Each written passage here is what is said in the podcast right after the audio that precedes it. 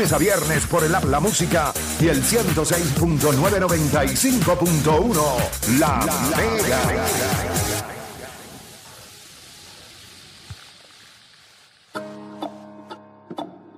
Bueno, te sigue escuchando la Garata de la Mega 106.995.1. Oye, estábamos hablándolo fuera del aire, eh, según unos numeritos que llegaron ahora, nosotros hablando de esto, eh, y la impresión que se había dado, ¿verdad?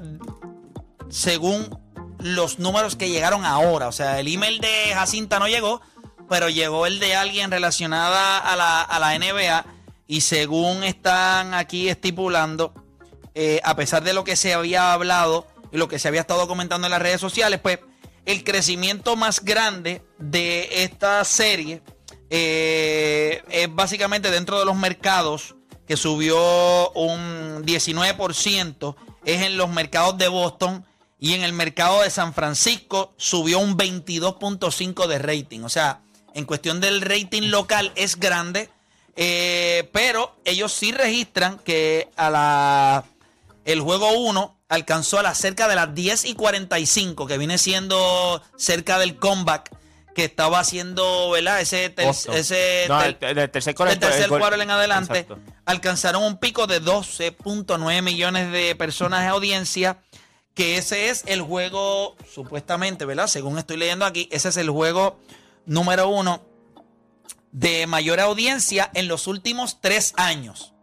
Eso es contando burbuja, pandemia y las finales del año pasado. Así que eso es, vamos a ver qué más información ellos ponen, pero por ahora eso es, pero no, no van mucho más lejos, o sea, tienen que dejarlo en pandemia, ¿saben? En, básicamente en el, en el, en el renglón de, de- de lo que es la pandemia. Mira, voy rapidito con ustedes y quiero, quiero que lo hablemos rápido. Eh, eh, Rafael Nadal gana su Roland Garros número 14. Y cuando ustedes miran la carrera de, de Rafael Nadal, él sí ganó, si no me equivoco, creo que dos Wimbledon. Si no me equivoco, creo que ganó dos Wimbledon. Creo que ha ganado dos US Open. eh, pero tiene 14 este, Roland Garros. ¿Y a qué yo me refiero cuando yo digo, cada vez que él gana esto, ve- ves lo que dijo Odanis cuando él ganó, lo mencioné, King of Clay. ¿Y qué pasa? Cada vez que tú sigues ganando dentro de la misma superficie, pues lo que da a entender y la grandeza de él está en que esa fue la que tú dominaste. Pero yo no creo que él esté al nivel de Djokovic en esa conversación porque la versatilidad de poder hacerlo en grama y en hard surface va para mí por encima de la que ha podido demostrar eh, Rafael Nadal. Sin embargo, head to head están 30 y 29. Sí, pero en finales. eh, o sea, en 11 y 7. Rafael Nadal lo, lo domina en, en Grand Slams. Sí, sí, pero en el ATPT, donde cuentan los torneos grandes, 5 y 3. Sí. A, a- a favor de Jokic. De, de Del- Jokic. del- de, de Novak, de Jokic. es correcto. Y con Roger, lo mismo, 4 y 4, fuera de Roland Garros en cuestión de Wimbledon, Australian Open, US Cuando Open. lo sacas de, de y una de las ¿verdad? dos de las derrotas que él tiene en Roland Garros con la Novak. ha tenido contra Novak Djokovic. Así que, que- ¿por qué yo digo que le resta? Y es que, miren, miren esto. Eh, voy a, aquí rapidito. Voy acá. Rafael Nadal tiene en su carrera, y yo creo que es una bestia y lo admiro y me parece que es un tenista espectacular. Pero cuando tú tienes dos Australian Open, tienes 14 French Open, tienes dos Wimbledon y tienes cuatro US Open, yo no tengo ningún problema. Pero hay una desproporción ahí tan grande. Si En- tú miras los trofeos de Federer y, y Djokovic, están distribuidos, por decirlo así. entre todas- Balanceados. en- Pues míralo, Federer son cuántos? 6 en el Australian Open, 8 en, en Wimbledon, 6 en 6 o 5 en el US Open y el, y el que ganó el French en el 2009. en más de la Sí, pero lo que pasa es que también Roger Federer se ve bien raquítico en, el, en Clay. Ser raquítico. O sea, por lo menos lo que ganaste fue uno en toda tu carrera. Uno. Por lo Sí. menos no Pero ganó dos. Ah, y no le ganó dos a cualquiera. Le ganó dos Pero Roger, con, el que ganó ese fue, ¿sabes? Fue, te digo, Pero no fue a Nadal. pero sí, sí, pero son 14 de Nadal en este. O sea, Sí, pero- pero- pero- Novak tiene dos y Roger tiene uno. O sea, fuera de ahí, ¿quién más ha ganado en French después de ellos dos? No, Después- en la, en la final del 2016, él se ganó, Novak se ganó Andy Murray. Sí, Andy Murray. sí, sí. Y en la final del 2021 se ganó a Tsitsipas. Eh, Eh, caballo. pero entonces, ¿dónde son las derrotas de... ¿Dónde son las derrotas? Porque dicen que dos de las derrotas que tiene... Yo creo que el.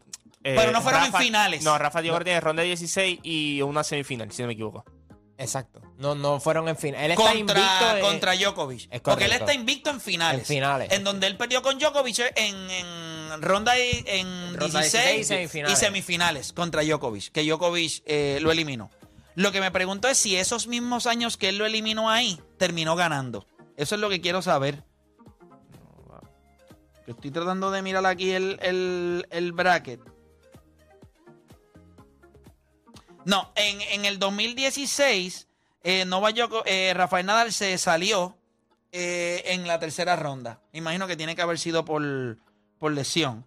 Y en el se ganó a, a Rafa en el 21 en, el- en, en la semifinal. en el 21, Sí, él se y ganó a la- también. en que, un juego de 4 horas y 10 minutos. By the way, yo estaba viendo el juego de este año, cuando ellos se, se- se enfrentaron en, en semifinal. ¿Verdad? Ese juego Sí. fue semifinal. Sí. Un juegazo. Y, y el de, y el de Sipsa fue, ¿te acuerdas que lo hablamos aquí también? Que fue que él cayó abajo 2 a 0 y ganó lo- los tres sets corridos Nosotros. después. Y entonces, pues para mí, en esta conversación de, de quién es el más grande, yo, yo creo que eh, Roger Federer y Novak Djokovic le tienen una ventaja a Rafael Nadal porque él se ve desproporcionado en la cantidad de Grand Slams que tiene, dominando el French Open de manera estúpida. Eh, que es una superficie distinta a la que es en el Australian Open, el US Open, que es hard surface, y obviamente el grass, que es en Wimbledon pues yo le voy a dar más la ventaja a él. Y cada vez que él gana otro French Open, aunque es otro Grand Slam, la conversación es King of Clay. So le resta. Porque es como yo le dije a ustedes, Michael Jordan era un jugador all around. ¿Verdad que Michael Jordan era all around? Sí, podía anotar, podía defender, pasar la bola. Pero ¿cómo la mayoría de la gente lo identifica? Como un gran anotador. Pues claro, si ganaste 10 títulos de anotaciones. No ganaste 10 Defensive Player of the Year. No ganaste 10 títulos de asistencia. Usted ganó 10 títulos de anotar. ¿Por qué se conoce a Michael Jordan? Por anotar el balón. Cuando hablamos de esa conversación, dice, no, Michael Jordan es uno de los mejores anotadores de la historia. Cuando hablamos de Magic Johnson, a uno de los mejores pasadores de la historia. Los jugadores se identifican. Cuando hablamos de LeBron James, tú dices, ah, completo. Porque no hay ninguna estadística y es estúpido porque va a terminar posiblemente como el tipo con más puntos de la historia de la NBA, pero no se identifica. Es tanto el balance que hay en su juego que tú no lo puedes identificar con algo. Novak Djokovic, a pesar de que ha ganado 7, 8 veces el Australian Open, 8 veces. sí. 8 veces. 9 veces. 8, 9, 9 veces. Ahí, ahí, ahí. Entiendo, entiendo por dónde quieres ir, pero siento que no aplica porque para mí el anotar tiene más peso que otras categorías. Aquí por- el- cada torneo Depende, es quién, importante. depende quién esté mirando el juego. Porque para el juego de Magic Johnson, Magic Johnson ganó eh, campe- cinco campeonatos de la NBA pasando la bola más que tirando. Claro, pero también tienes que tomar en consideración quién está jugando con él. Yo creo que en los torneos. ¿Quiénes estaban jugando con él? Jugadores que él hizo. ¿Cómo Muchos de los él jugadores hizo? que él hizo, porque fuera de James Worthy, los Byron Scott, los Michael Cooper, muchos de esos jugadores fueron lo que fueron gracias a Magic Johnson. Esa es la verdad.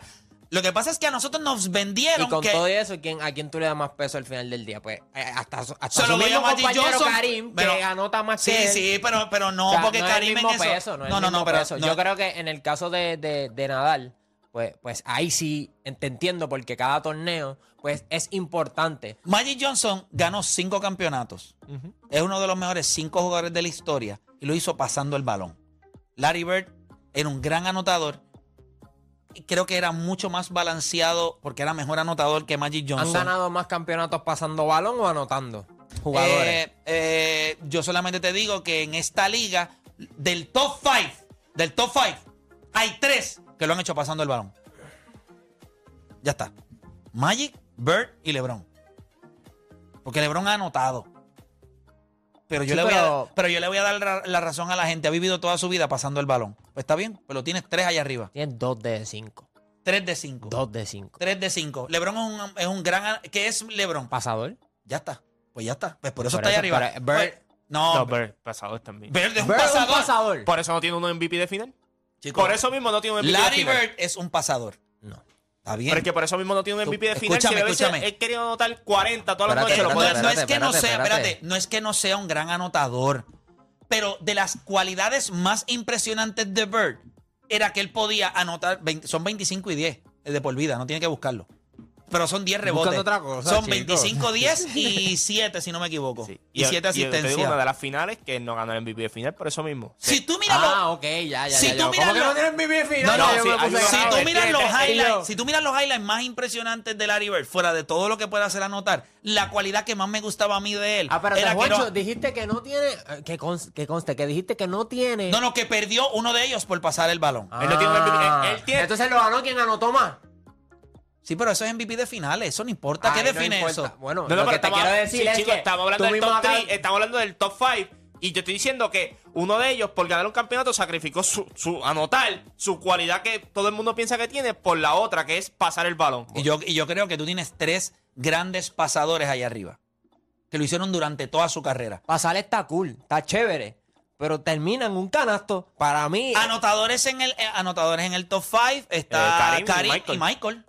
Y los otros tres son conocidos porque son grandes pasadores. Quizás Larry Bird es el más híbrido de todos. Eso sí.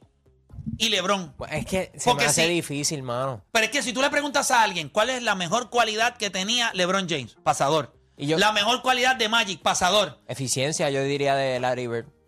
Sí, porque era cuare- 50, 40, 90. Difícil. Pero como pasador. O sea, Excelente, para él poder tremendo. dominar, para él poder dominar de la manera que él hizo, tenía que ser un gran pasador. A lo que voy, a lo que voy. Yo te la doy Las por- mira, cosas que tú haces por muchos años de manera consecutiva te identifican y, y te ponen un sello.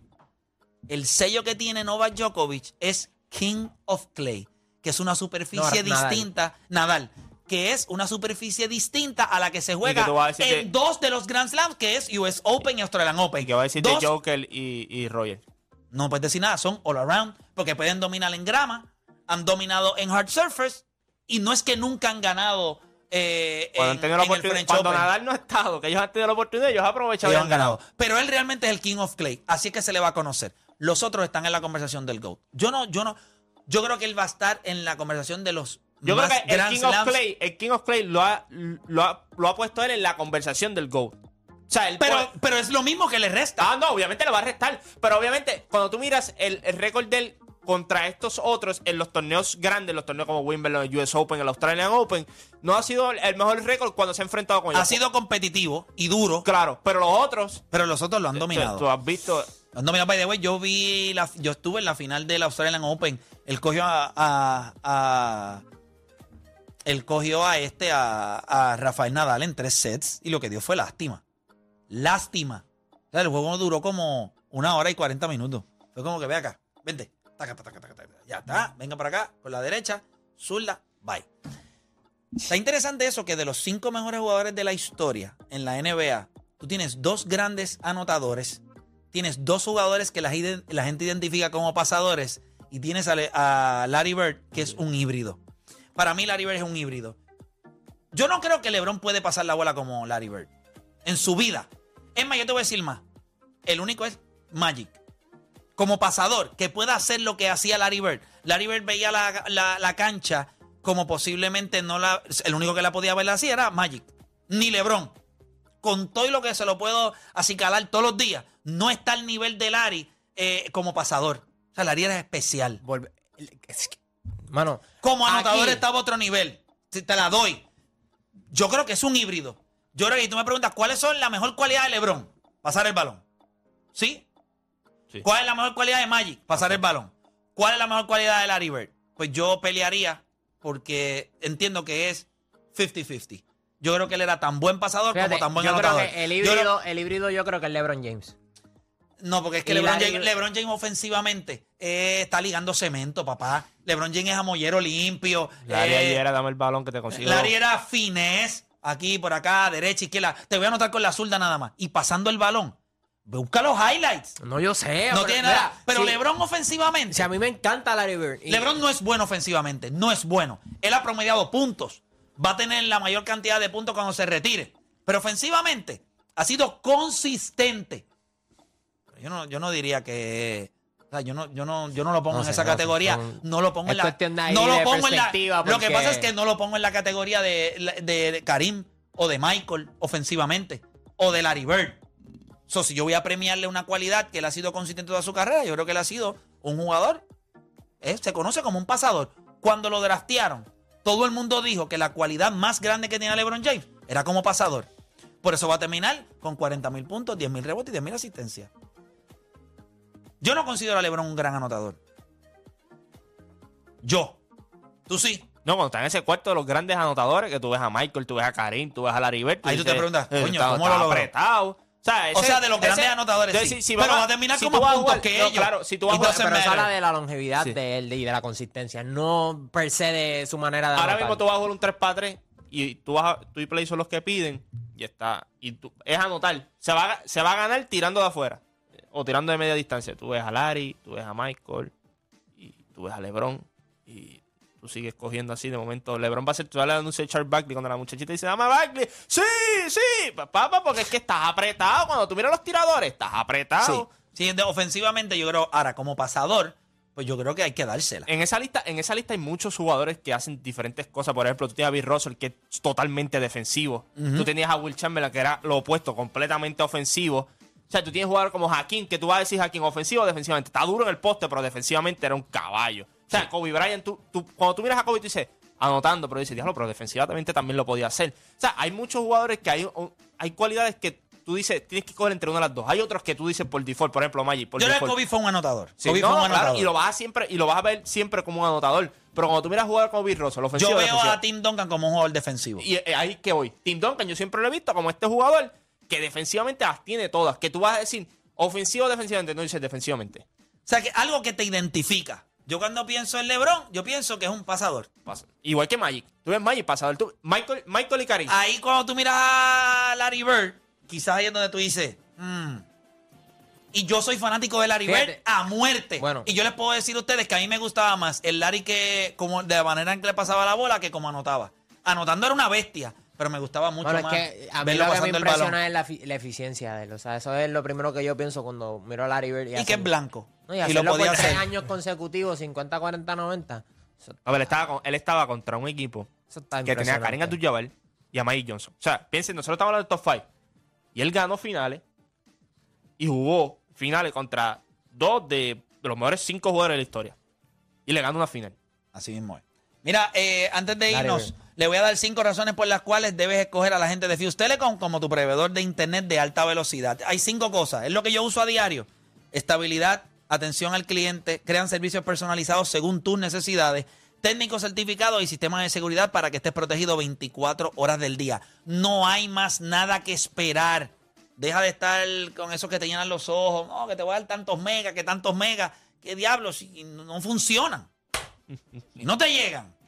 Se te laguea el Netflix, se te cae la película. Los nenes, el, el, el, el pin allá en, Fortnite en, en- en 90, en 100, está lagueado. Pues mire, llame a la gente de Fuse Telecom 787-953-3873. Y antes de irnos, sábado 30 de julio, es el cierre de verano en el estadio Irán Bithorn Fairground. Rock the Stage en Tarima después de 10 años de ausencia. Café Tacuba, después de abarrotar su concierto, regresan Caramelos de Cianuro, los Walters, la secta, los Chichillos del Caribe, todos animales y la otra media.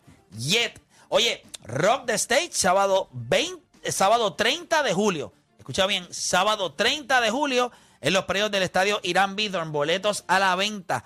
Eh, ¿verdad? Evento especial mientras duren en prticket.com llamando al 787-200-7110. Tengo a Odani por allá con algo y a Moncho también. Odani. Llega el party más duro de este verano, el Playa Summer Tour 2022, donde convertiremos tu playa favorita en un jangueo.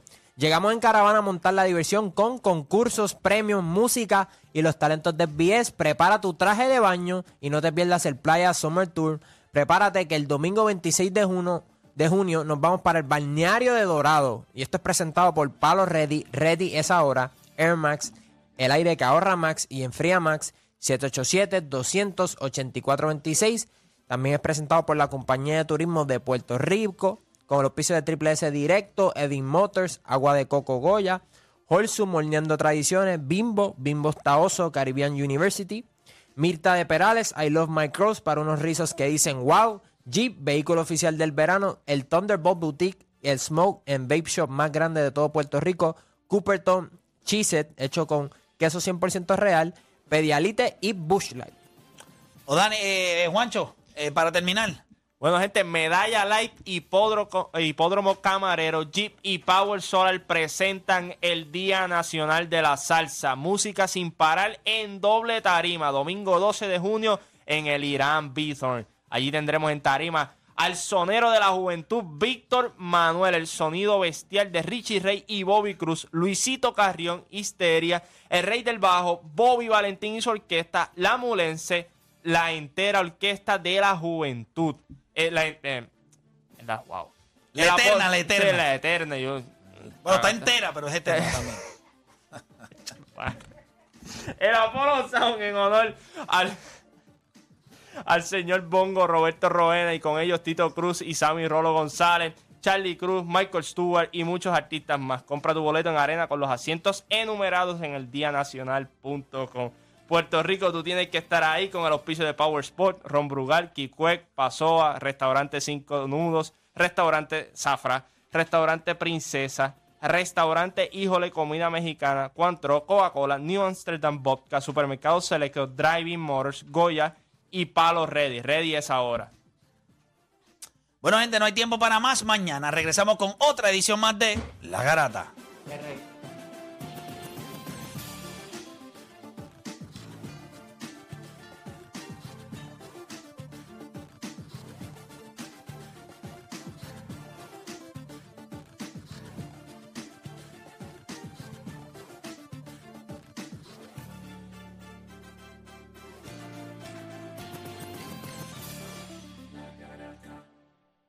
La Garata de la Mega fue presentada por Hipódromo Camarero. Apuesta a los tuyos. Y Fuse Telecom. Conéctate para crecer. WMGFM, Guayama San Juan, WGMFM, San Germán, Mayagüez, La Mega, en todo Puerto Rico, por el 106.9 metro y este, 95.1, mitad oeste de la isla, y en el resto del planeta, por nuestra aplicación La Música. Si aún no la tienes, bájala ya.